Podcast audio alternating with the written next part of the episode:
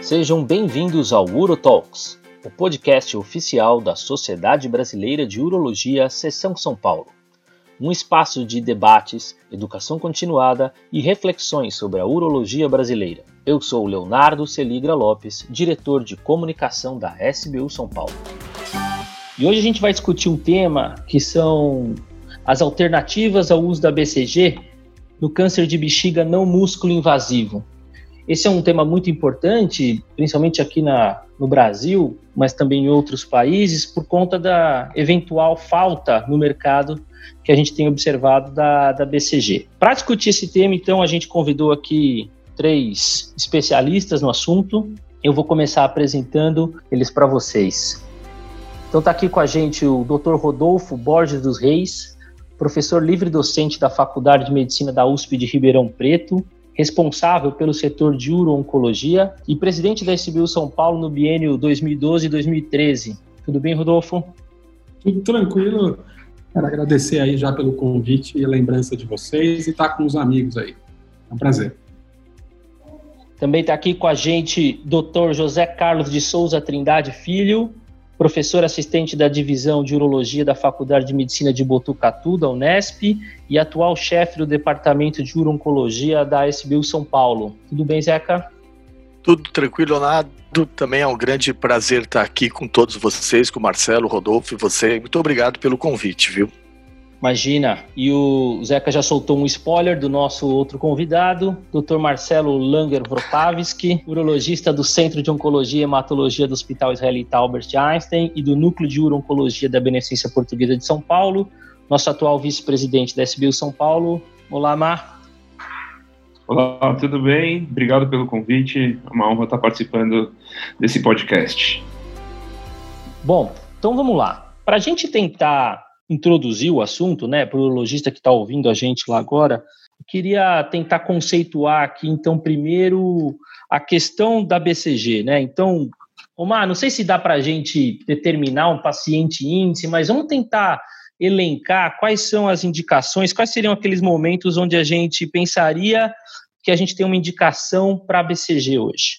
Bom, é, a gente sabe, né, que o câncer de bexiga é uma doença que tem como característica uma alta probabilidade de recorrência e também uma grande chance de progressão. Ah, dependendo do, das características que o, o tumor apresente, essas taxas de recorrência podem chegar até 75% em 5 anos, e as taxas de progressão podem atingir até quase 45% também em 5 anos. Então, dependendo das características do tumor, a gente consegue estratificar o câncer de bexiga em riscos, e dependendo do risco, a gente indica ou não a realização de BCG. Né, é, esses riscos, esses critérios que a gente usa para classificar o risco, os principais são se o tumor é um TA ou é um T1, se o tumor é um tumor primário ou é um tumor recorrente, se ele é de baixo grau ou alto grau, se existe é, componente de carcinoma in situ associado ou não, se a lesão é grande, maior que 3 centímetros ou menor, se são múltiplas lesões ou se a lesão é pequena. E aí, nos tumores de alto risco e de risco intermediário, a gente indica a realização de BCG. E, Zeca, se a gente tiver esses, essas características desse, desse tipo de tumor e a gente estiver pensando aí que a gente vai iniciar a BCG, né? Só também para conceituar para o urologista, é RRTU para todo mundo? É, eu acho que a RRTU ela você deve utilizar para todo mundo que está dentro do que o Marcelo colocou. É todo mundo que está no alto risco, né? Ou seja, é um tumor de alto grau ou tumores de baixo grau que tenham grandes lesões, lesões múltiplas, ou que tem inclusive recorrência precoce menor que humano. Também naqueles casos, é muito importante lembrar da RRTU, nos casos em que você não conseguiu tirar músculo detrusor, então uma muscular própria do, da bexiga, que é o detrusor, e que você não tem na peça para apoiar e auxiliar nesse diagnóstico para você poder diferenciar. Ah, eu acho que é muito importante, eu acho que nesses casos são muito importantes a RRTU, né? E o, e o importante também é o tempo, né? Esse é o grande problema da RTU, é que você tem que tentar fazer ela até seis semanas, é o ideal que se recomenda. Nem sempre é possível.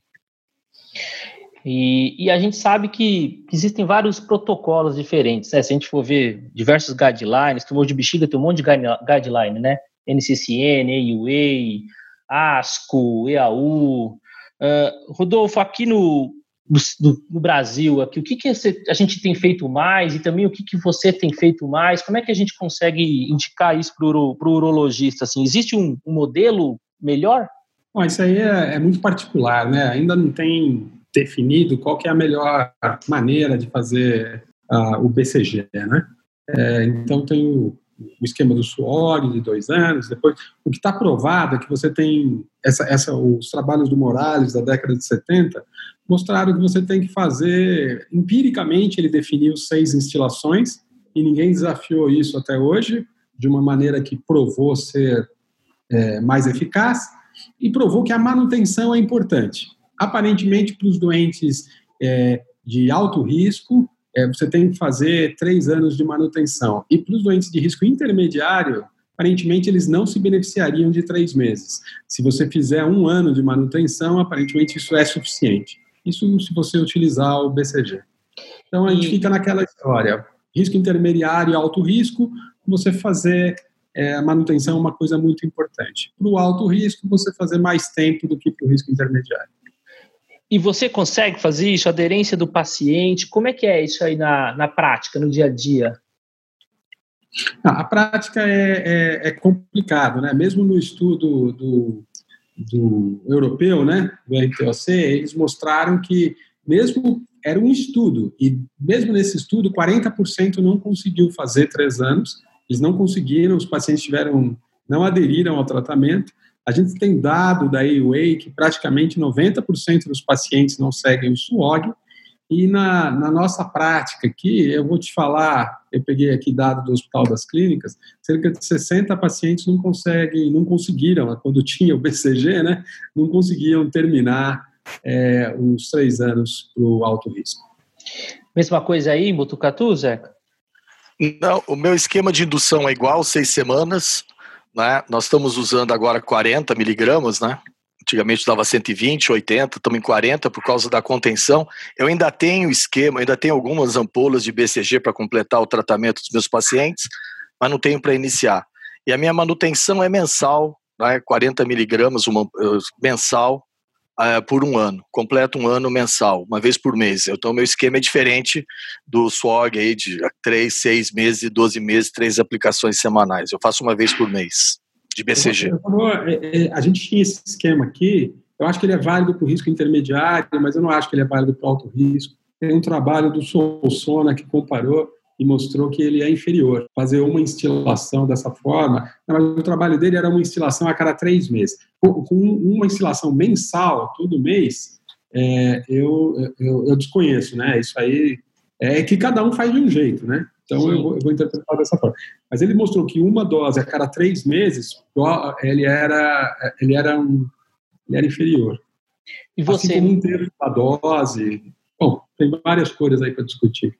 E você, mais São Paulo, segue, segue algum? É, eu acho que o esquema realmente mais amplamente utilizado no Brasil e provavelmente no mundo é o esquema de SWOG, que é esse que preconiza seis instilações, né, uma dose por semana, por seis semanas de PCG, e depois doses de manutenção no terceiro mês, no sexto mês, e aí a cada seis meses completar, até completar três anos, né? Mês 6, 12, 18, 24, 30 uh, e 36. Uh, eh, realmente a gente tem uma certa dificuldade em completar o tratamento, essa taxa de dropout em alguns estudos da, da vida real mostram que metade dos pacientes só completam um ano de manutenção e, e só eh, alguns estudos mostram que até 10% dos pacientes só completam os três anos, como o Rodolfo bem falou, é, mas esse, esse é o, o, o, que a gente indica, nem sempre é o que a gente consegue fazer, é o que a gente costuma indicar. É, realmente tem uma série de estudos interessantes, uh, bem feitos, comparando vários tipos de uh, esquemas de manutenção. O que a gente sabe é que essas doses de manutenção, quando a gente opta por esse esquema, com manutenção de três doses semanais, né, uma vez por semana, por três semanas, durante aqueles meses que eu comentei, isso não pode ser diminuído. Fazer uma sessão só é inferior a fazer três sessões de manutenção. Pelo ponto de vista imunológico, a gente não atinge os níveis de citocinas e de, de resposta inflamatória necessária para que a gente diminua a chance de, principalmente, de recorrência. Né, quando você pega, eu, eu, eu, quando você pega os trabalhos, eles mostram realmente não existe muito trabalho randomizado comparando esses esquemas. Na realidade, são comparações em que você compara estudos diferentes e realizado pelo é, o pessoal do SOG, do ORTOC, e compara lá estudos parecidos em épocas diferentes, com drogas diferentes, então essa é a comparação. Realmente, quando você faz essa comparação, ele acha que o, o esquema é, 3, 6, 12 ele funciona melhor. Eu queria fazer um comentário que a maioria dos trabalhos consideram que você está apto para publicar quando você simplesmente faz duas sessões de, de, manutenção de três e seis meses, porque a maioria dos trabalhos não conseguem fazer completar um ano, dois ou três. Então também você não chega nesse, nessa, nessa quantidade, né? Então, e mostrando realmente a, a, parte imunológica que o Marcelo colocou, que provavelmente esses três meses você dá um boost de BCG, talvez estimule mais, é, estimule mais a parte imunológica. Só lembrar também que nós também temos outra cepa, é muito difícil comparar os, os, estudos e os trabalhos. Quer dizer, talvez seja uma oportunidade para a gente comparar. Agora não vai ter BCG, então talvez não seja tão fácil comparar, mas teria sido interessante. É, é, então já ficou claro que mesmo com, com a gente tendo BCG já não era assim tão fácil a gente nem seguir algum protocolo específico, nem a aderência do paciente para essa, essa continuidade, e hoje a gente tem enfrentado aqui algumas dificuldades com o desabastecimento. Né? A gente tem no Brasil aqui uma, uma cepa disponível e que vira e mexe a gente tem dificuldade para ter isso. Então, vamos tentar discutir o que a gente teria de opção, né? Uh, Rodolfo, você acha que para esse paciente que teria indicação de BCG, tá? Então, provavelmente nós estamos falando de paciente de risco intermediário, alto risco. Tem alguma situação onde a gente pode pensar que caberia a quimioterapia intravesical no pós-operatório imediato ou isso não está em cogitação? Bom, isso, na verdade, no pós-operatório imediato, você fala no perioperatório, né? Exato, Acabou exato. Cirurgia, isso. isso lá. Então, é, não, isso aí não, não cabe, né? É, já foi até provado, teve estudo feito que eles fizeram o BCG e, e eles colocaram uma dose antes de, de que eles chamavam single installation, né? E não teve diferença nenhuma entre você fazer simplesmente o BCG depois e a single installation, é, e colocar ainda mais a single installation. Então, para fazer assim no perioperatório imediato para esses pacientes não tem diferença fazendo perioperatório, uma dose. É, é, eu acho que é importante, então, a gente reforçar essa ideia, né, Rodolfo? A, a, a ideia de se fazer quimioterapia intravesical é, no pós-operatório, ela serve principalmente para aqueles uh, tumores de baixo risco. Então, só para a gente classificar os tumores de baixo risco, são os PTAs de baixo grau, únicos, menores do que 3 centímetros, uh, não recidivantes, ou que nunca recidivaram, né, primários, e sem carcinoma in situ associado. Para esses tumores, a quimioterapia intravesical ela é, no pós-operatório é, imediato, né, nas primeiras 24 horas, ela diminui a chance de recorrência de praticamente 60% para 45%. Né. Nos outros tumores de risco intermediário e de alto risco, esse benefício é, não é alcançado. É, isso, é, isso é importante, mas aí é um tratamento né, de dose única, praticamente, né, que você não vai fazer nenhuma, nenhuma medicação na sequência, e, e, isso não, não, teria problema. Então, uma, uma dose única só, aí valeria a pena. Né? A gente tem muito dado da mitomicina, mas também não temos mais mitomicina, né? Ninguém acha mais, mais pois, mitomicina.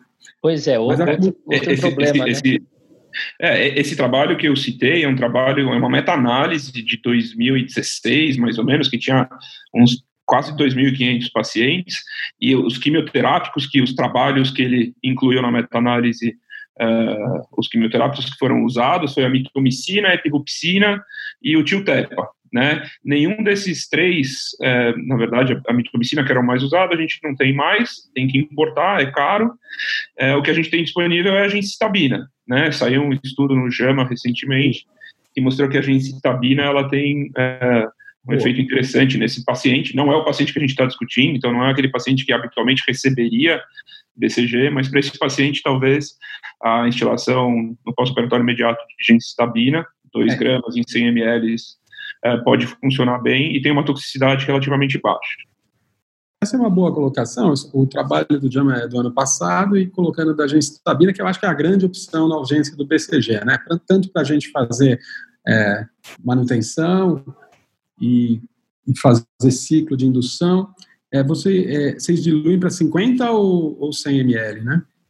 Tem gente que dilui para 50 e tem gente que dilui para 100. O que, que vocês costumam fazer? Eu, eu, uso a dosagem que foi feita no trabalho do JAMA, que foi 2 gramas em 100 ml. 2 é, gramas é standard of care. Agora a gente dilui para 50 e dilui para 100. Eu já vi trabalho com 50 e 100, aqui a gente dilui. Vocês tomam algum cuidado para quando vai estilar? É, é, antes de eu falar, eu gostaria eu uso 50 ml, viu, Rodolfo? 2 gramas, 50 ml. É. Posso fazer um comentário da quimioterapia imediata? Pode. Pode. É, Óbvio que as indicações que vão se beneficiar são aqueles tumores realmente de baixo grau, tumor único, lesão pequena. Mas aí, eu, o que acontece? Quando você coloca isso, as pessoas falam assim: ah, será que esse paciente tem duas, três lesões? Peço a droga, não peço? Faço, não faço? Então, eu acho que o, o para que você consiga, o que eu sinto aqui em Botucatu, no HC, é que isso acaba alguns pacientes nem recebendo o que deveriam receber a droga, porque não pediu, não programou, né? E que eu acho que é interessante que muitos trabalhos, é, mesmo dos, dos que a gente que observa, que fizeram manutenção e também deram a quimioterapia inicial no primeiro dia, esse mesmo que o Marcelo citou, com quatro drogas, ele até compara um dia, 15 dias, seis meses, menos seis meses. Então, eu acho que uma mensagem interessante é aplique para todos os pacientes que talvez não tenham um grande significado, mas ela não tem um grande custo, mas talvez diminua a implantação local, porque eu acho que seria uma coisa interessante pós-cirurgia. Os pacientes que são mais agressivos, o tumor depois não se não, não tiver o grande benefício, aí você vai fazer a manutenção ou a, indução com outra droga. Porque o que eu sinto que eu, a gente acaba aqui definindo muito, ah, esse deve fazer, aí o, o médico o, acaba não pedindo, eu acabo, a gente perde oportunidade às vezes. Tem toda a razão. Rodolfo, você já, você já mudou, você já mudou a sua rotina, então? Você já está fazendo essa, esse tratamento com gencitabina aí? Sim, a gente faz. Uma das coisas importantes da gencitabina é a gente ter ideia que o que é o esquema que a gente usa também é, é faz seis a oito semanas na indução, com duas gramas, e depois a manutenção é uma, uma instilação mensal é, mais 10, né, mais 10 instilações mensais contando o primeiro. A, a, única coisa é que, geralmente, o pessoal fala que os, traba os trabalhos todos, que a quimioterapia não deve passar um ano. Né? Diferente do BCG, que você tem uh, maior tempo, né, dois anos, três anos, trabalhos assim, com a quimioterapia você tem é, é, de um ano só.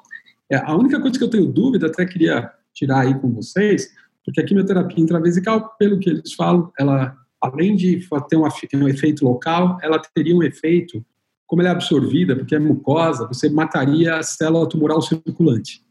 Existe um, esse é um conceito. É, e também tem trabalho mostrando que se você deixar irrigando a, bexiga com salina 24 horas, você também diminui a recorrência. Então, é assim, é, se vocês deixam irrigando também por 20 horas, é lógico, esse aí você deixa duas horas, clampa, solta, e às vezes, muitas vezes, o doente vai embora, né, Marcelo? De ambulatório, né, Zé? Eles vão embora. E, se valeria a pena, então, depois disso, deixar lavando e também botar um desafio para vocês dentro daquilo que o Zeca falou. Antigamente, a gente não operava tumor sem fazer biópsia. E agora, a gente é lesão pequena, a gente já leva e, e resseca. Então, muita gente, às vezes, a gente não sabe a característica. Se ele era um bom para fazer uma, uma quimioterapia de, de estilação única ou não, porque a gente simplesmente vai lá ressecar na hora. Aí a gente no olhômetro ali fala, ah, eu acho que é alto grau, baixo grau. Vocês continuam fazendo biópsias antes? O que vocês estão fazendo? Marcelo. Não, eu não. É, é, que é uma situação diferente do resto do mundo, né, Rodolfo? Eu, eu acho que é, fora do Brasil, suspeita de carcinoma de bexiga é, faz com que o paciente seja submetido a uma cistoscopia, é, muitas vezes ambulatorial flexível, né? E na grande maioria das vezes, eventualmente, já se pode fazer a biópsia nessa circunstância. Aqui no Brasil, a grande maioria das vezes, os pacientes são diagnosticados por um exame de imagem, provavelmente, na maioria dos casos, um ultrassom. E quando a gente tem imagem no ultrassom, uh, e esse paciente vai ter que ser submetido a uma anestesia para fazer uma cistoscopia uh, rígida, eu não vejo sentido em ter que biopsiar para depois fazer a RTU. A gente já parte direto para a RTU. E eu concordo com o Zeca, eu acho que sempre que possível, a não ser que seja uma lesão gigantesca na bexiga, assim, com aquelas características de um tumor já músculo invasivo, sempre que possível a gente deve sim fazer a, a, a quimioterapia intravesical uh, imediata e, eventualmente, depois, se o tumor se mostrar de risco intermediário ou de alto risco, a gente vai ter que complementar o tratamento, mas a gente não perde a chance de estar tratando adequadamente os tumores de baixo risco. E a sua, a sua rotina você já mudou também? Você já está com gencitabina? Você está fazendo essa irrigação? Como é que você está, igual o Rodolfo comentou, como é que você está fazendo? Eu acho que, eu acho que essa mudança, na verdade, é, apesar de prescrita nos guidelines, né, de indicada nos guidelines, ela é seguida pela minoria dos urologistas tanto no Brasil quanto no resto do mundo. Mas é, essa é a minha conduta. Ana, eu já faz alguns anos, quando tinha mitomicina, ainda é, é, da época do, do, meu pai, eu lembrava dele reclamando muito dos sintomas irritativos que os pacientes apresentavam no pós-operatório. Eu nunca cheguei a fazer mitomicina, e eu tinha um certo receio, mas com a gencitabina, principalmente pela falta de BCG, os pacientes costumam tolerar bastante bem. E aí eu comecei a fazer no pós-operatório imediato, e essa tem sido a, a rotina. Zeca, você falou que você ainda tem BCG aí, mas você já está indicando para alguns pacientes? Como é que você está fazendo? É, eu tenho com eu tenho 12 pacientes em esquema de BCG, completando os esquemas. Tem três para entrar e na realidade eu até vou colocar, quer dizer, eu tenho, eu não tenho hoje BCG para todo mundo completar e começar três. Aí a minha dúvida, vou aproveitar aqui esse grupo, porque eu estava discutindo semana passada, quando o pessoal encaminhou para mim a quantidade de, de ampolas que eu tenho, eu estou usando 40 na indução. Quer dizer, vocês acham que se eu tiver um tumor intermediário 20, poderia funcionar para indução? E para manutenção, eu poderia usar 20? Se fizer assim, eu consigo completar esses pacientes Uh, inclusive, eu tenho dois pacientes que, que são que estão com BCG que estavam com gencitabina, mas eles apresentaram recidivo e a gente trocou para o BCG. É, porque a gente já tinha, estava com uma experiência boa também de gencitabina. Então a dúvida que eu tenho é: eu estou usando 40, posso baixar para 20 ou 40 é o mínimo que vocês recomendariam na, na indução ou na manutenção? Então é assim, Zeca, é, é, é questionável essa questão de redução de dose, né? Os estudos mostram, alguns estudos mostram que você reduzir até um terço da dose é seguro. É, existe um estudo com a cepa Danish, que a dose habitual é 120 miligramas. Existe um outro estudo com a cepa Thais, que a dose cheia é 81 miligramas. Não tem nenhum estudo com a cepa Morro, que é a nossa cepa. Por bula, a nossa dose cheia é 80 miligramas, duas ampolas. Essa é a nossa dose cheia. Então, teoricamente, reduzir para 20 miligramas, você está diminuindo além do um terço. Então, eu acho que não é seguro, não tem evidência para que você faça isso. Rodolfo? É, eu concordo aí com o Marcelo, a gente não tem evidência que isso funcione. É, existe essa redução de dose de 120 para 40, e aparentemente os estudos que tem não mostram muita diferença entre as cepas, né, entre resultado dependendo das cepas. Então, é, não sei se a gente pode reduzir ou não, isso é uma questão. Mas uma coisa que deixaria mais tranquila é que tem, é, Zeca, assim, penso, os trabalhos que existem mostraram que se você submeteu a QT intravesical, você pode depois mudar para o BCG. Se você tiver BCG é, disponível, que, que não altera a resposta, entendeu? Você vai ter uma resposta boa ainda com o BCG. Então você, eu acho que hoje nessa nessa, nessa escassez de BCG, né? É, você terminar para alguns pacientes o ciclo do jeito que você acha melhor vale a pena. E iniciar para os outros, na minha opinião, QT com gencitabina, a gente usou uma época, está usando ainda em alguns pacientes epirubicina, sabendo que ela é inferior ao, ao, ao, ao, à gencitabina, mas também tem resposta. E aí, se voltar ao BCG, isso não impede você de usar BCG nesses pacientes que você usou a gencitabina. Então, essa é uma, é uma visão que eu tenho. Ah, alguns colegas, Olá, alguns colegas é, importaram algumas cepas de BCG de outros países. Vocês tiveram experiência com importação de BCG, não? Léo, deixa eu só fazer um comentário importante, acho, em relação à gencitabina, que a gente conversou bastante, realmente é uma excelente alternativa para a escassez de BCG. É, a gente tem que lembrar só que existe, acho dois trials só, do, do, dois trabalhos que comparam BCG com gencitabina em paciente virgem de BCG. A maioria dos trabalhos compara BCG com gencitabina em pacientes que já receberam BCG e acabaram falhando. Mas num desses dois trabalhos em pacientes virgens de BCG, a gencitabina ela teve um resultado significativamente pior quando esses pacientes eram de alto risco, porque tinham carcinoma in situ. Então, sempre deixar uma luz amarela aí acesa quando você tiver com um paciente de alto risco por carcinoma in situ, porque nessa situação talvez a gencitabina não seja tão eficaz. Perfeito. Uh, nessa questão do, da importação né, do BCG, vocês já tiveram experiência de importar BCG? É, tem muito colega aí que comenta que importou outras cepas, experiência de cepas.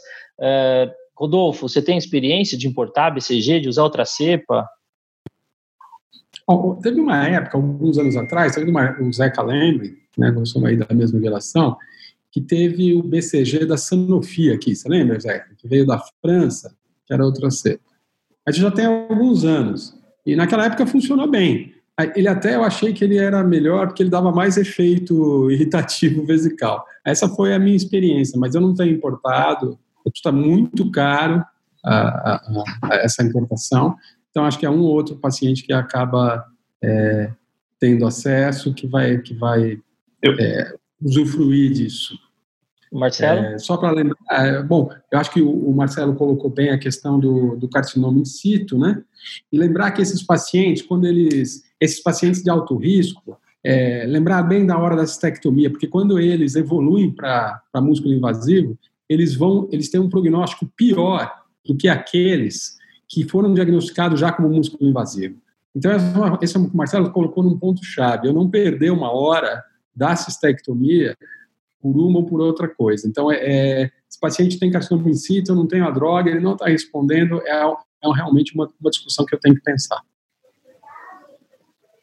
Eu acho que são dois pontos interessantes. Em relação à importação, é, eu tenho alguns pacientes que fizeram uso de BCG importado. No último desabastecimento, antes desse, há dois anos, dois, três anos atrás, é, a, gente importou via uma importadora o paciente importou, na verdade, o BCG Medac, que é da Alemanha, e tive dois pacientes com assim, bons resultados, sem nenhum tipo de complicação. E nessa atual crise de desabastecimento, eu tenho quatro pacientes que importaram e dessa vez estava realmente muito caro, porque é, a conversão para o euro, etc., imposto, e estava saindo em torno de 12, 13 mil reais uh, uma, um ciclo de manutenção, então três aplicações.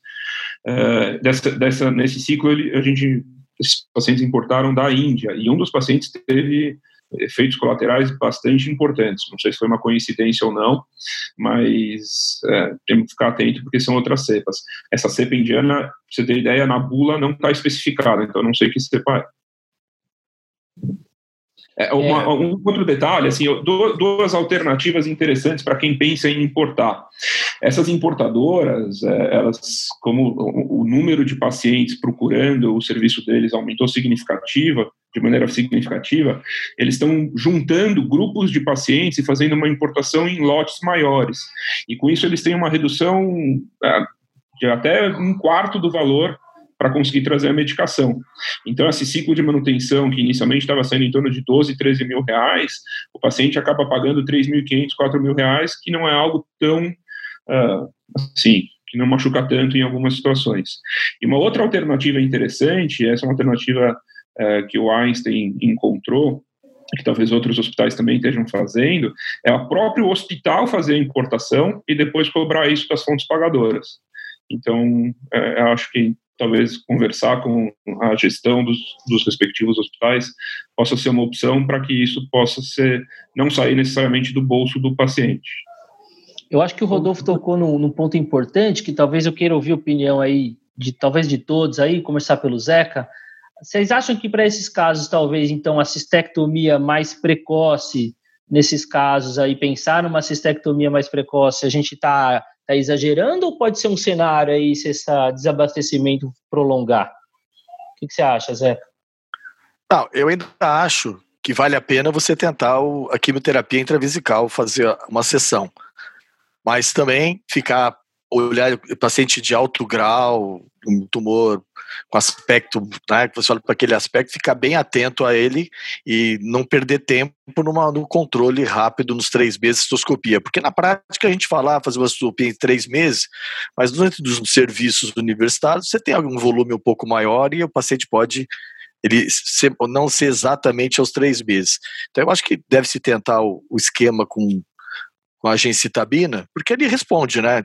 Ele não é tão bom quanto o BCG, mas ele responde. Né? Então, eu acho que vale a pena ainda tentar. Agora, se ele realmente na falha da gencitabina, você começa a ter poucas opções. Eu acho que a cistectomia é mais precoce. Eu acho que ela é muito viável, uma excelente indicação. O, o segmento para esse paciente, Rodolfo, que vai estar tá fazendo QT intravesical em vez de BCG, é igual? Ah, é igualzinho. É, é igualzinho. É, essa, cada, a gente faz cistoscopia a cada três meses, né? Lembrar que aquele que tem é, carcinoma in situ, ele vai mal, e quando eu faço BCG, a presença dele com três meses, eu ainda 50% deles vai estar desaparecido com seis meses, não, você não vai ter mais. E, e, com, a, com a quimioterapia a gente sabe que o resultado é pior. Lembrar que naquela revisão da Cochrane, ele mostrou que ele era igual a, no risco intermediário e ia pior no alto risco, mas naqueles que eram BCG refratários, ele ia melhor também. Então, a, a quimioterapia é melhor na, na, naqueles que eram BCG refratários. Então, lembrar que isso é realmente uma alternativa. Mas, como você colocou, o segmento é esse: é trimestral e olhar. Então, é trimestral o primeiro ano, semestral o segundo ano, natural. Aí você vai estratificar pelo risco.